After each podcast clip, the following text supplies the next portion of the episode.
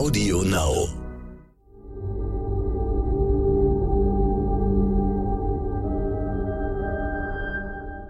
Es ist Freitag, der 11. März. Hallo und herzlich willkommen zum Stern-Podcast Ukraine die Lage mit Carlo Masala, dem Militärexperten und Politikprofessor von der Bundeswehr-Universität München und mit mir, Stefan Schmidt aus dem Hauptstadtbüro von Stern und Kapital. Reden wollen wir über den Krieg in der Ukraine und über die Chancen, ihn zu beenden. Für viel Aufmerksamkeit sorgt da gerade Gerhard Schröder, der Altbundeskanzler und Vertraute von Wladimir Putin. Er ist in Moskau, spricht mit Putin. Herr Massala, welche Chancen geben Sie diesem Vermittlungsversuch? Ich glaube nicht, dass diese Vermittlungsbemühungen, wenn man sie so nennen kann, von Gerhard Schröder zu einem Erfolg führen werden.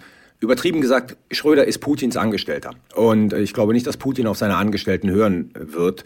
Schröder hat für Putin die Funktion, in Deutschland und in Europa mit seinen Kontakten für russische Interessen zu werben und zu sorgen, Russland die Tür zu öffnen. Aber ich glaube, die Ukraine-Frage ist aus einer äh, russischen Perspektive, aus der Perspektive Putins, eine übergeordnete Frage von nationalem Interesse. Und da wird er sich nicht von Schröder abbringen lassen. Ich interpretiere diese Reise des äh, Altbundeskanzlers und Gaslobbyisten eher in die Richtung, dass er versucht, sein eigenes Erbe hier zu wahren, nachdem er so massiv in die Kritik geraten ist, nachdem er so isoliert wurde, auch von seiner eigenen Partei, hier zu zeigen, dass er sich um Frieden bemüht. Aber realistische Chancen gebe ich dem nicht. Die fraglos äh, substanziellsten Verhandlungen zwischen beiden Seiten hat es ja gestern in der Türkei gegeben, wo sich die Außenminister getroffen haben. Zumindest nach außen war nicht erkennbar, dass es irgendeinen Fortschritt gibt, es sei denn, äh, dass man sich darauf verständigt hat, weiter miteinander im Gespräch zu bleiben. Wie beurteilen Sie das? Ist das äh, am Ende nur eine große Show gewesen oder könnte es doch der Anfang eines Weges zu einer Lösung sein, wie Sie gestern sehr vorsichtig angedeutet haben? Ich glaube, man kann das jetzt noch nicht sagen. Es kann der Anfang einer Lösung sein, weil zumindest wurde ja vereinbart, dass man sich nochmal trifft. Also man hat diese Gespräche nicht abgebrochen und geht ergebnislos auseinander und der Krieg geht weiter, sondern man äh, hat vereinbart, dass man sich nochmal treffen wird. Aber gleichzeitig ist es nicht auszuschließen und deswegen müssen wir vorsichtig sein, dass diese Gespräche insbesondere von der russischen Seite, nicht von der ukrainischen Seite, einfach nur genutzt werden, um mal wieder eine Atempause zu erzielen, um der internationalen Öffentlichkeit vorzugaukeln, man ist ernsthaft an einem Waffenstillstand, an einer Lösung interessiert, aber letzten Endes man nur Zeit gewinnen will, um die militärischen Operationen in der Ukraine weiter voranzutreiben oder die russischen Streitkräfte zu äh, regruppieren und sie besser zu versorgen, damit sie ihre militärischen Ziele äh, schneller erlangen können. Wie passt denn dazu die Aussage von Herrn Lavrov nach den Gesprächen, er habe gar kein Mandat gehabt, über einen Waffenstillstand zu verhandeln? Also wir dürfen ja nicht verkennen, dass hier verschiedene Ebenen parallel laufen und ähm, das ist ein, weiterhin eine russische Desinformationskampagne. Das ist der ganze Krieg zwischen der Ukraine und der russischen Föderation auf Social Media. Ähm, wenn Lavrov sich vor die Presse stellt und auch sagt, äh, Russland habe niemanden angegriffen, dann ist das Teil dieser Desinformationskampagne, die halt parallel weiterläuft. Natürlich hat er ein Mandat gehabt zu verhandeln, weil er ja dahin gefahren ist. Und schon alleine das Hinfahren ist ja so eine Art Verhandlung. Er hat vielleicht kein Mandat gehabt, zu einem Ergebnis zu kommen. Aber Lavrov ist halt darum bemüht, die russische Position in aller Absurdität in die Weltöffentlichkeit ähm, hinauszutragen. Wenn man ihn danach auf der Pressekonferenz gesehen hat, wo er ja im Grunde wiederholt hat, was die russische Seite seit Wochen sagt, um ihr Vorgehen zu rechtfertigen, hat man sich gefragt, ob das, was er jetzt auf der Pressekonferenz mitteilt, in irgendeinem Zusammenhang zu dem steht, was vorher in den Verhandlungen mutmaßlich besprochen worden ist, oder ob das zwei völlig verschiedene Prozesse an zwei völlig verschiedenen Fronten sein können, die wenig miteinander zu tun haben. Das ist das, was ich gerade eben versucht habe zu sagen. Also wir haben sozusagen verschiedene Ebenen auf denen dieser Krieg geführt wird. Und dazu zählt die russische Desinformationskampagne, genauso wie zumindestens das Ausloten oder sich mit dem Gegner äh, in Anführungszeichen zu treffen und zu sprechen. Und das hat nichts miteinander zu tun. In der Ukraine selbst sehen wir, dass die russischen Truppen zwar mit vielen Rückschlägen und Schwierigkeiten, aber doch bei der Umzingelung von Kiew vorankommen. Äh, Sie hatten ja schon gesagt, dass Sie das innerhalb von Tagen erwarten, dass dieser Prozess abgeschlossen sein wird. Was glauben Sie, wird er für Auswirkungen auf den Krieg und auch auf die politische Situation haben? Also die Umzingelung von Kiew ist natürlich zentral für die Erlangung äh, der militärischen Ziele der Russischen Föderation, wenn sie diese Hauptstadt einnehmen. Und ähm, ich bin mir noch so unsicher und äh, wir haben dazu wenig Informationen, ähm, was eigentlich die Russen jetzt vorhaben, wenn sie Kiew umzingelt haben. Ob sie im Prinzip im, im Häuserkampf versuchen werden, diese Stadt zu erobern. Da habe ich meine Zweifel daran. Ähm, das ist eine drei Millionen Einwohnerstadt. Da brauchen sie so viele russische Kräfte, dass sie russische Soldaten aus anderen Teilen der Ukraine, glaube ich, nach Kiew verlegen müssten, um diese Kampagne einigermaßen erfolgreich durchzuführen. Ich halte eine Belagerung und ein in Anführungszeichen Aushungern von Kiew für wahrscheinlicher im Moment. Und das würde natürlich irrsinnige Bilder produzieren, die den Druck auch auf die Ukraine, sich jetzt endlich in zentralen Positionen zu bewegen, damit das menschliche Leiden aufhört, erhöhen würde. Also von daher glaube ich, ähm, wir werden viel menschliches Leid, noch viel, viel mehr menschliches Leid in den folgenden Tagen sehen. Und das wird einen, einen, einen doppelten Effekt haben. Das wird natürlich zu einer stärkeren Verurteilung der Russischen Föderation führen, möglicherweise noch zusätzliche Sanktionen äh, gleichzeitig aber wird der Druck auf die Ukraine hier irgendwie sich zu bewegen, und die Ukraine hat sich ja schon bewegt, aber noch mehr zu bewegen, um äh, in Friedensverhandlungen dann doch einen Waffenstillstand auszuhandeln und eine längerfristige politische Lösung, ähm, der wird steigen. Wenn Sie sagen, dass Sie es für ein wahrscheinliches Szenario halten, dass die Russen versuchen, Kiew von der Versorgung abzuschneiden, bedeutet das auf der anderen Seite, dass es zumindest eine Aussicht gibt, dass äh, die Bombardements nicht mehr in dieser Härte erfolgen werden, also dass die Stadt im Grunde intakt bleibt, während die Menschen da drin natürlich schrecklich leiden? Nein, das glaube ich nicht. Also man wird Kiew weiterhin bombardieren, weil das Aushungern einer Stadt geht einher mit der Terrorisierung der Zivilbevölkerung. Aber was ich sozusagen nicht sehe momentan, ist ein Szenario, wo man wirklich massiv in diese Stadt reingeht mit Truppen und im Prinzip versucht im Häuserkampf Straße um Straße, Block um Block zu erobern.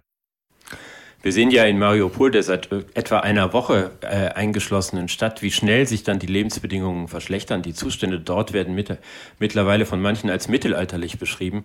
Wie lange kann denn eine Stadt einem solchen Druck standhalten?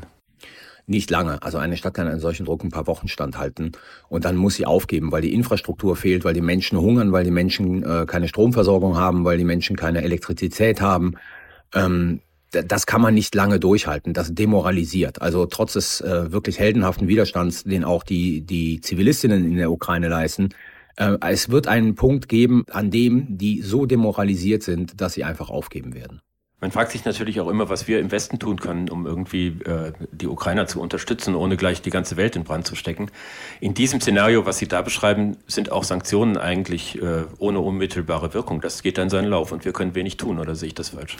Wir können, und das müssen wir uns ganz einfach eingestehen, ähm, also trotz der schrecklichen Bilder wenig tun. Es gibt meines Erachtens noch ähm, Luft bei bestimmten Waffenlieferungen.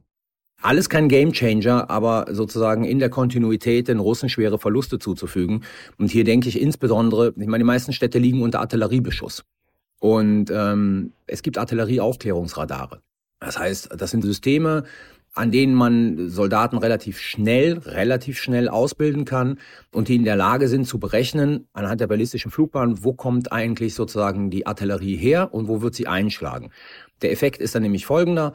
Man kann die eigenen Truppen und gegebenenfalls die Zivilbevölkerung möglicherweise rechtzeitig in Sicherheit bringen und man kann einen Gegenschlag gegen die Artilleriesysteme der Russen zufügen ähm, und diese zerstören. Und die Zerstörung der Artillerie der Russischen Föderation ist ein zentraler Bestandteil, um diesen massiven Beschuss von äh, Städten, also nicht zu beenden, aber ihn zumindest nicht so massiv zu machen, weil man halt russische Artilleriesysteme zerstört. Und hier wäre noch Luft für Waffenlieferungen äh, bei Staaten, die über diese Systeme verfügen.